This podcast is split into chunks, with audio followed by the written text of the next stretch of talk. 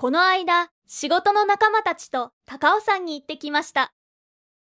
同僚たちは高尾登山は簡単と言っていたけれど違いました。滑ってもう少しで転びそうになったことが2回ありました。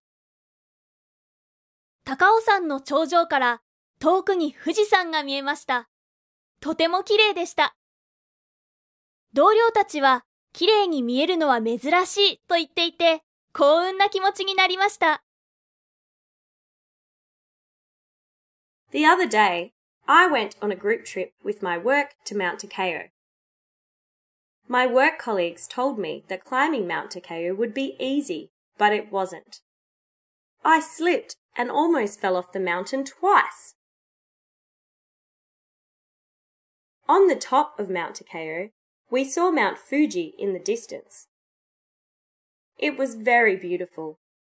My colleagues said it was a rare sight, so I feel lucky. The other day, I went on a group trip with my work to Mount Takao. My work colleagues told me that climbing Mount Takao would be easy, but it wasn't. I slipped and almost fell off the mountain twice. On the top of Mount Takao, we saw Mount Fuji in the distance. It was very beautiful. My colleagues said it was a rare sight, so I feel lucky.